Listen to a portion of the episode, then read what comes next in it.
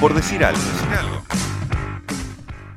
Miércoles de modo avión, que nos va a llevar, en este caso, a Centroamérica, a los confines de Centroamérica. Bueno, ¿por qué no? ¿Por qué no? Con fines. Eh, qué cerquita estuvimos, ¿eh? Como haitiano te estoy hablando. Ayer Haití juega la semifinal de la Copa Oro de CONCACAF. Que es como la Copa América, pero de Centroamérica. Correcto. Y se juega siempre en Estados Unidos. Y juega contra México. Y perdió 1 a 0 en alargue con gol de penal.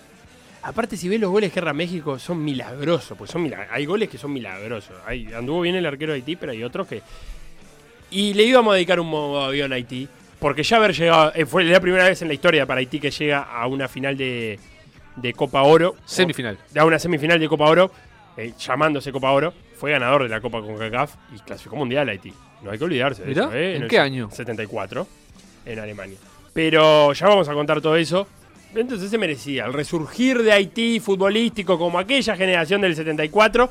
Lo vamos a vincular con el resurgir de una nación luego de un terremoto catastrófico del 2010. Así que, cortina de fondo para comenzar a hablar de Haití.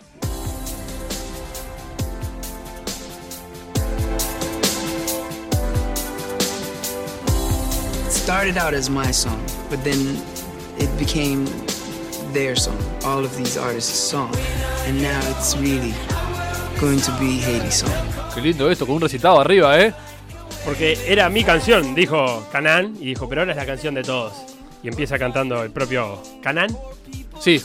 Mundial 2010 esta canción. Sí. Waving Flag. Es el autor de Waving Flag, Canán, que es un somalí canadiense. De origen somalí, pero viviendo en Canadá. Y eh, le cantaba por varios artistas canadienses. Eh, Abril Lavigne por ahí. Y no me pida mucho más, no conozco muchos más cantantes canadienses. Pero Abril y, Nicky y Nelly Furtado están, que son para mí las dos canadienses más conocidas. Em, porque luego del terremoto de Haití se dio que muchos colectivos de artistas le dedicaron canciones a Haití. Y una fue esta, The Waving Flag. Pero arranquemos entonces, porque todos los países tienen un instante donde los relojes se detienen.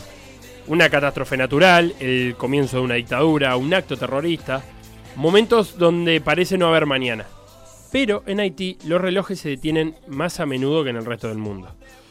Haití, ubiquémonos, es la mitad de la isla La Española, perteneciente a las Antillas Mayores y el lugar donde desembarcó Colón en su primer viaje a las Indias. ¿Qué tal? Soy Colón, llegué a la India y estaba en plena República Dominicana. La otra mitad de la isla es justamente República Dominicana. La ex colonia francesa, Haití, es un país eh, latinoamericano, todos lo sabemos, pero con indicadores de un estado africano. Y de los más hundidos, aparte, hay estados africanos con mejores indicadores que Haití. Tiene una población de 10 millones de habitantes y su índice de desarrollo humano es tan bajo que lo ubica en el puesto 168 de 189 países. Eh, Uruguay, para tener una idea, ocupa el, el puesto 55 de ese índice de desarrollo humano. Bien. Y vamos a, a entender un poquito eh, la situación de Haití y el contexto. Es muy difícil que una isla haya más de un país. No es algo común en el mundo. Generalmente las islas son un país entero.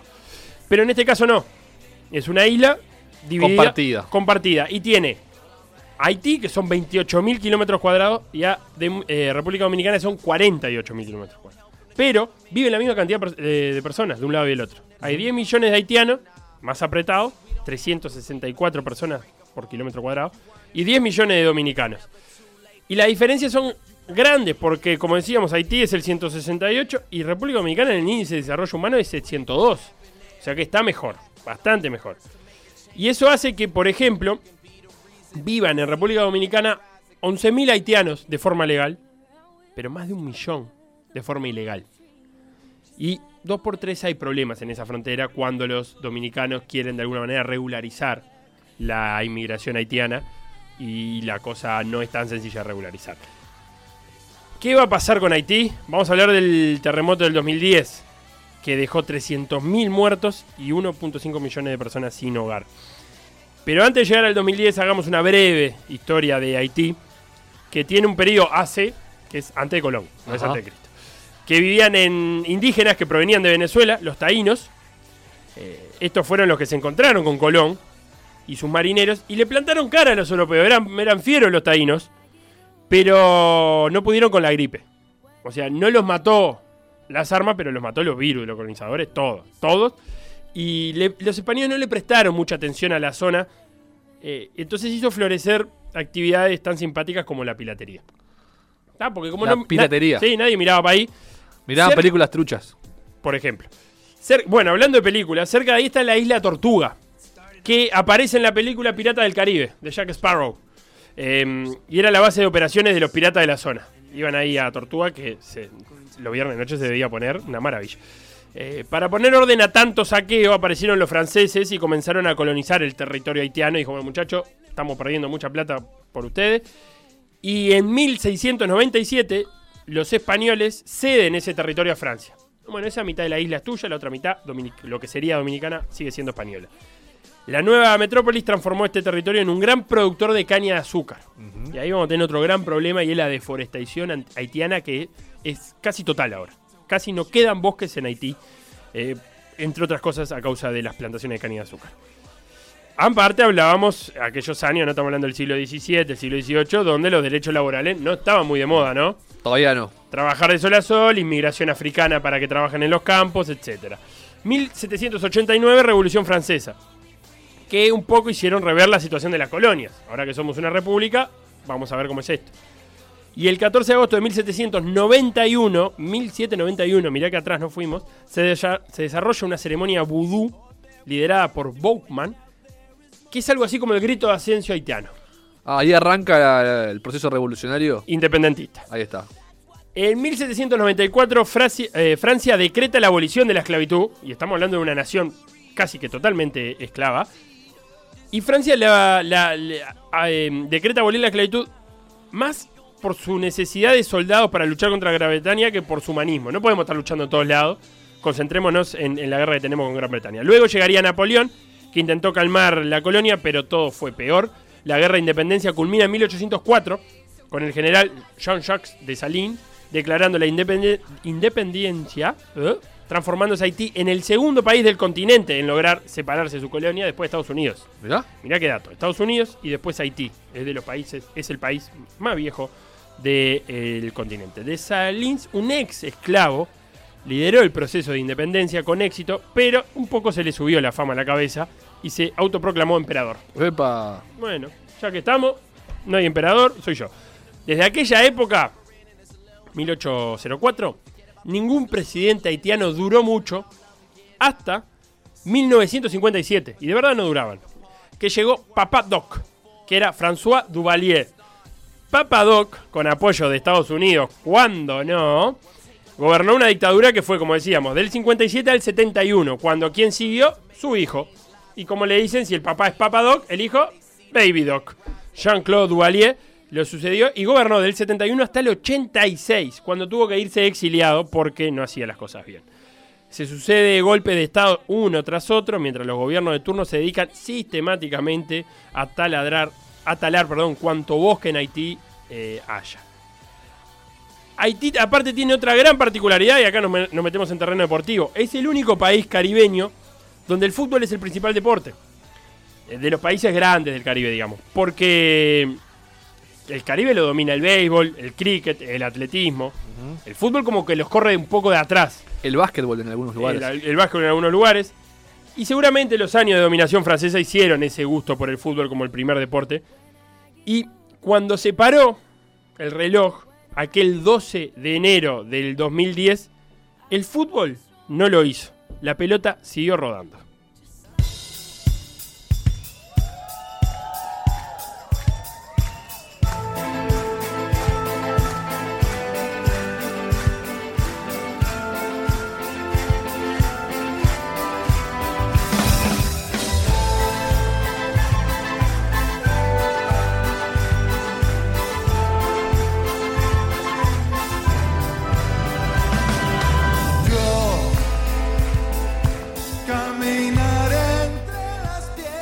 El 12 de enero del 2010, un terremoto de magnitud 7 en la escala Richter hizo detener los relojes en Haití. 300.000 fallecidos, decíamos, 1.5 millones que perdieron su hogar a raíz del Gudu Gudu, como se conoce el terremoto en criollo en Haití. Cuando todavía, todavía el país no había dejado de temblar, el fútbol ya había retomado su actividad. Por esa cosa que tiene el fútbol de como hagamos como que traer normalidad. Que nada pasó. Cuatro meses después del desastre, cuatro meses nada más, donde quedó el país destruido, la selección haitiana viajó a Argentina para disputar un amistoso. Y el deporte jugó su papel en la recuperación del país. Cuenta Jean Bart, presidente de la Federación de Fútbol de Haití en aquel entonces, que su teléfono no dejó de sonar aquel 12 de enero del terremoto. Dio la orden de abrir los estadios para transformarlos en centros de acogida. Y la federación obviamente no escapó al drama. De los 50 em- empleados que tenía, 32 fallecieron en el sismo. Eh, agrego el dato. Perdió 4 a 0 Haití con Argentina en ese amistoso. En esa Pero salir de Haití ya era toda una ganancia en esa época. Dos goles de Facundo Bertoglio, uno de Sebastián Blanco, un gusto, y otro de Martín Palermo. Muy bien, qué lindas elecciones. El mundo del fútbol se sumó un poco al otro mundo, al de verdad. Y también tendió la mano a Haití en esos momentos. En un primer momento, Blatter decretó donar 200.000 euros y el envío de dos aviones con alimentos y materiales de construcción. La FIFA también decidió por aquel 2010 donar el 2% de cada partido amistoso previo al Mundial de Sudáfrica 2010. Y ninguna selección clasificada, obviamente, se opuso. Pero esto es FIFA y una de las tantas acusaciones contra Jack Warner, ¿lo- ¿te acordás de Jack Warner? Jack Warner, no, ¿quién es? Ah, triniteño, tobagense, uno de los principales del escándalo, el último escándalo de Blatter. Un señor que tenía más sobres guardados con plata que eh, un conteo de votación interna en Estados Unidos. Presidente de la CONCACAF en aquel entonces, Jack Warner. Y parece que se quedó con alguno de esa plata que iba para Haití. Y estamos hablando de un país con el 80% de su población por debajo de la pobreza. O sea, le estaba robando una plata que iba a un país que tiene 80%. Los escrúpulos vienen en otro sobre. Pero no solamente un problema del fútbol. Eh, José Agustín Aguerre, que era el gerente del Banco Interamericano de Desarrollo, ¿Uruguayo él? uruguayo, que creó un departamento exclusivamente para coordinar la ayuda a Haití, declaró eh, en una entrevista no toca nada que el problema de Haití no era la falta de plata, sino la incapacidad de transformarla en una carretera o escuela. Corrupción total. O sea, los fondos estaban donados, pero el problema es que esa plata no se materializaba en nada. Tengo la plata para construir una escuela. ¿Cómo construirla? Ahí es donde estaba el nudo en, en Haití. La liga local de Haití retomó su actividad siete meses después del terremoto, nada es más. muy poco, sí. Nada. Una liga obviamente bastante débil, donde mm, el campeón clasifica a algo que se llama Campeonato de Clubes de- del Caribe, la CFU, que la organiza la Unión Caribeña del Fútbol, y ahí vos a través de la Unión Caribeña del Fútbol, a través de ese campeonato, podés llegar a clasificar a la Conca Champions. Pero es muy difícil que lo haga un, un equipo haitiano. El último en hacerlo fue Don Bosco, Mirá. en el 2016. Pero no es normal que los, los equipos haitianos lleguen por lo menos a, a- a la Conca Champions. Pero la selección es otra historia. Es una isla. Dentro de una mitad de una isla. Eh, con un plantel formado generalmente por jóvenes de, de la, de la diáspora haitiana por el mundo. Vio sus mejores épocas y sus mejores tiempos en los 70, como te dije. Clasificó el Mundial del 74 porque ganó algo que se llamaba Copa con CACAF. Pero, curioso, en el 74 para clasificar, parece que eh, en el partido que los, que los clasificó, que fue un, un partido contra Trinidad y Tobago, el árbitro, que era salvadoreño y en línea canadiense, tan bien lo hicieron ese partido, tan, pero, pero tan bien, que nunca más arbitraron en su vida. Ah, Parece ser que Duvalier, Baby Doc, ahí apareció, tocó la puerta y dijo, hoy gana Haití. No, pero hoy gana Haití. Y ganó Haití. Parece que a Tobago le anularon tres goles que el, el bar con Perú, un poroto. No, escandaloso fue, pero ta, era en época donde no se miraba mucho eso. En el Mundial no le iría muy bien a Haití, pero se transformó en la segunda nación isleña del Caribe en clasificar después de Cuba. claro. Eh, y, y tampoco hay muchas islas caribeñas clasificadas a mundiales. Se me viene a la cabeza Trinidad y Tobago y se me viene a la cabeza Jamaica. Y no sé Y si. pará de contar, capaz. y- porque lo demás estamos hablando de. de, de continente: México, Estados Unidos, Panamá. Le tocó un grupo complicadísimo a Haití en, el- en ese mundial. En 74. Argentina, Italia y Polonia. Salado. Perdió 3 a 1 con Italia, 7 a 0 con Polonia y 4 a 1 con Argentina. Claro. Pero esta selección, en, en- en estos años post-terremoto, le ha ido bastante bien. Tuvo altibajos, pero logró clasificarse, que algo que casi nadie recuerda, a la Copa América Centenario. Haití, No me acordaba. por eso te digo, Haití participó en la Copa América Centenario, Y no por invitación, se lo ganó. se lo ganó, exactamente. Un repechaje en CONCACAF, ¿contra quién? Contra Trinidad y Tobago. Parece Oh, que los es el clásico. Haití, tiene que jugar repechaje con Trinidad y Tobago y después con Rocha. Le ganó 1 a 0 a Trinidad y fue a parar al grupo de Brasil. Sí, Brasil, Perú, Ecuador. Claro. No era tan complicado. Estaba Brasil, pero para hacer una Copa América podría haber sumado un punto, que, cosa que no hizo. Y aparte, Brasil fue el único partido que ganó, le ganó a Haití. Le ganó 7 a 1. Y bueno, Haití perdió con Perú y luego con Ecuador 4 a 0, pero se metió ahí. Eh, no es sencilla la cosa porque el fútbol medio que se levantó y ahora estamos hablando que llegó una, a una semis de Copa de Oro y hablamos que ganó, eh, fue la mejor selección de, de las peores, podríamos decir, de la Nation League de CONCACAF, este torneo nuevo. ¿Cómo? ¿La mejor de las peores? Claro, porque las peores ranqueadas, pero hablamos de casi todas, te diría, menos las 6 del hexagonal.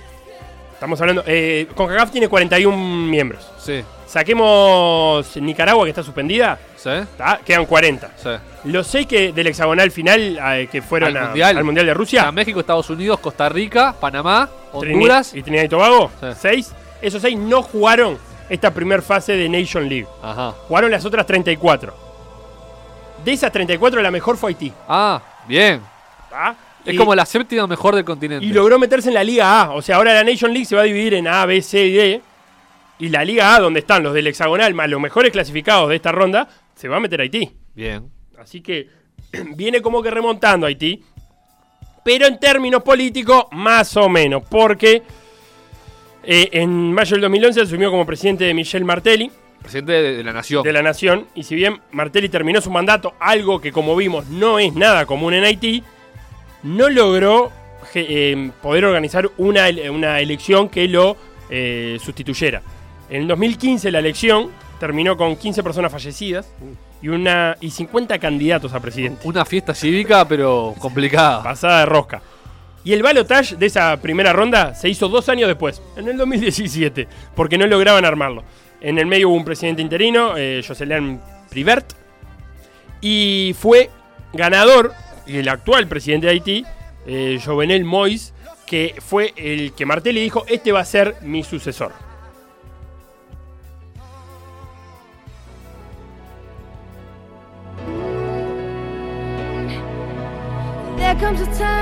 Ay, qué lindo esto. when we hit a certain call, when the world Justin Bieber. must come together. Este Justin, pensé que era una chica, realmente. El- pero porque era muy chiquito. Ahora sí es una señorita. Un clásico de los clásicos de la historia de la música. Pero reversionado. Ah, Es el We Are the World dedicado a Haití, no el original. Este es nuevo, por eso está Justin Bieber. pero la letra es igual. O sea, es todo igual. Ah, todo igual. ¿Qué querés? No Solo que está dedicado a Haití en este caso. Es solo que las fotos que aparecen son de edificios derrumbados en Haití. Claro. Y en vez de Stevie Wonder canta Justin Bieber. Y bueno, son los tiempos que tenemos. No sé si cantaba Stevie Wonder, inventé en realidad. sí, cantaba. Hablemos un poco de tarántulas. ¿Y por qué? ¿Por qué hablemos de tarántulas? Convengamos que una araña no suele ser un animal que traiga esperanza en ninguna parte del mundo, salvo que vivas en New York y te llames Peter Parker.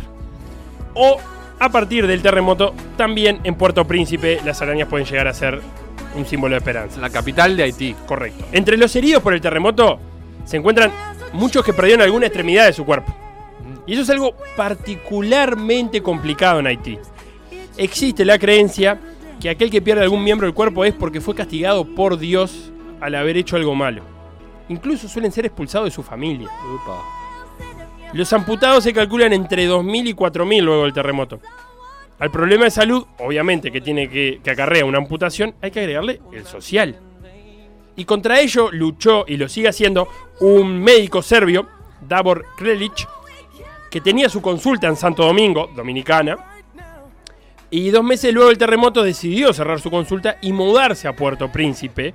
Para ayudar. ¿Por qué? Porque Krelic, Krelic es experto en prótesis y pensó que allí tendría muchos pacientes con los que colaborar, justamente. Bien. No, no es porque vio un negocio, era para colaborar. Totalmente, porque mirá todo lo que hizo Krelic después.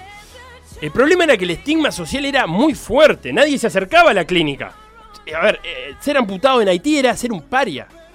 Eh, por lo que tuvo que cambiar la ecuación. Krelich tuvo que salir a recorrer las calles buscando gente para ayudar. No es esperar que la gente viniera, sino salir a buscar a quién ayudar. Primero las muletas, luego la colocación de una prótesis y quienes no caminaban más por culpa de las creencias que por la falta de una pierna volvieron a hacerlo.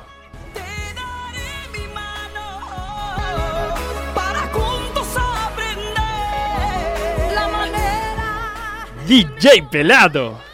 Que enganche con cambio de idioma aparte tenemos ahora, ¿no? Me emocioné, me emocioné. Normal. A ver, pará, pará. Somos el mundo. Somos el mundo. Somos la luz que alumbra con ardor lo más oscuro. Bueno, traducí lo que quieras, eh. Cantalo como quieras. Eh, esto es un We Are the World em, de latinos. Claro. Para Haití. Somos el mundo. Pero la cosa no termina ahí. Eh, un día llegó un texano de Texas a la consulta de Krelich preguntando por sus pacientes con la intención de crear un equipo de fútbol de amputados. Ajá. Una selección nacional. ¿Qué hizo? 40 pa- eh, pacientes seleccionados comenzaron los entrenamientos, pero el equipo solo podía tener 15 jugadores. Y el resto de los jugadores fueron desahuciados. Cuenta. Krelich, para una nota para, para Vice, o para Vice, que dijo, mira lo que dijo Krelich, al carajo con ellos. Yo recojo a todos los rechazados, formemos nuestro propio equipo y un día ustedes van a ser tan buenos que le van a patear el trasero a los pendejos que los votaron. Un crack, Krelich dijo, ¿sabes qué? Con los que no son parte de la selección yo voy a armar mi cuadro. Y así nacieron las tarántulas. El Oh. equipo de las tarántulas que tiene el logo de una araña a la que le falta una pierna. Es magnífico, porque tiene ocho piernas y le falta una. Es magnífico. El fútbol para amputados tiene una Copa Mundial que se disputa. Sí, ha ido creciendo en todo el mundo. Sí, le falta frecuencia porque a veces es cada dos, a veces cada cuatro, a veces se saltean algunos. Uruguay también hay una selección nacional. Sí, y participaron en el último mundial en Guadalajara, en México, que también participó Haití. Y en el 2014, que fue la primera, tuvo cierto suceso Haití en eso, porque logró avanzar Sí. hasta cuarto de final. Tenía por lo menos jugadores elegibles, tenía. Claro, sí, eso sabíamos. Eh, donde perdió con Turquía, que parece que es una potencia en, en- en el deporte de, de fútbol para amputados. Y terminó, Haití terminó séptimo, entre 23 equipos. Campañón. Campañón de Haití. Eh, pero bueno, las tarántulas siguieron entrenando. La plata para los boletos, para ir a los entrenamientos, la banca el propio doctor Klelich, que a esta altura hay que hacerle Qué una grande. estatua mínimo. Y ese fútbol se juega con muletas, salvo el arquero al cual le falta un brazo. Bien, eh, no es sencillo. Igual busquen videos en YouTube porque es interesantísimo el entrenamiento de arqueros eh, con uno de, de sus brazos am- amputados. No se puede tocar la pelota con las muletas de forma intencional. O sea, uno no le puede pegar con la muleta. Y la tarántula se enfrentaron tiempo después al equipo nacional de minusválidos. El final de la película de Hollywood marcaba que debían ganar las, tula- las tarántulas, los no escogidos por el equipo nacional. Claro. El equipo nacional de minusválidos son los que armó el texano. Y ahora jugaban contra las tarántulas. ¿Y la- qué tiene que decir? La película que Nada más tarántulas, atrás y en la hora. quizás haya sido el partido en la historia del fútbol donde menos importó el Ah. resultado, señores. No importa. Un puñado de haitianos, gracias al fútbol, volvieron a sentirse un poco más como personas y menos como objeto de alguna maldición. Sabe que é preciso de alguém pra contar. Quando acordamos, queremos mais um pra compartilhar. Os nossos sonhos, as tristezas que o tempo nos trouxe. E Es una rapeadita portuguesa. ¿Por qué hablamos de Brasil, de Portugal? We are the champion en portugués. We are the world. We are the world, no We are the champion. We are the champion podrían verlo puesto también. Ah, no, reconocí, ¿eh? No, pará, pará que ahí, ahí vuelve, ahí vuelve la melodía. Ah, no, no vuelve. Qué largo el rapeo, eh, pelado. Quedó largo un poco el rapeo. o. Vamos a construir a paz. No fundo, a esperança ¿No te gustó? Me encanta. Pero quiero esperar el estribillo. Ah, bueno, bueno, ahí viene, viene, viene.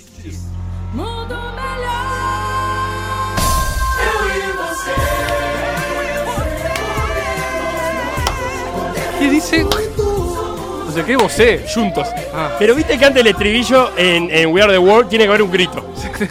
Acá que dijo, no sé qué, el mundo. Mundo. No entiendo nada, la verdad. Claro. Bueno, simplemente para cerrar la columna y rapidito, hay que hablar del haitiano más famoso en tierras uruguayas.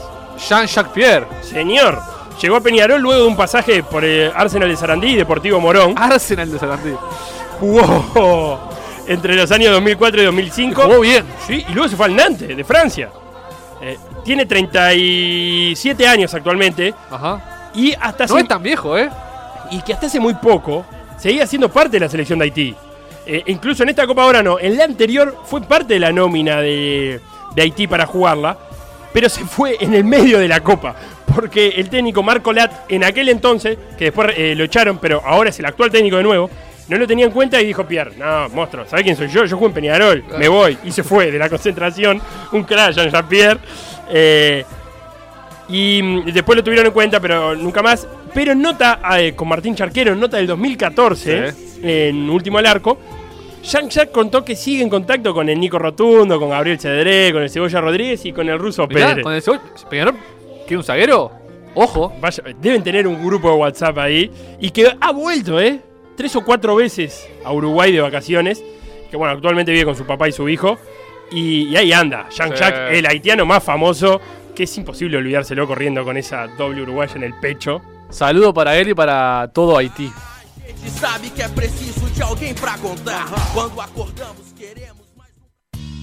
Lo que pasó en Por Decir Algo, revivirlo en pda.uy o buscar los podcasts en SoundCloud, Mixcloud o Spotify.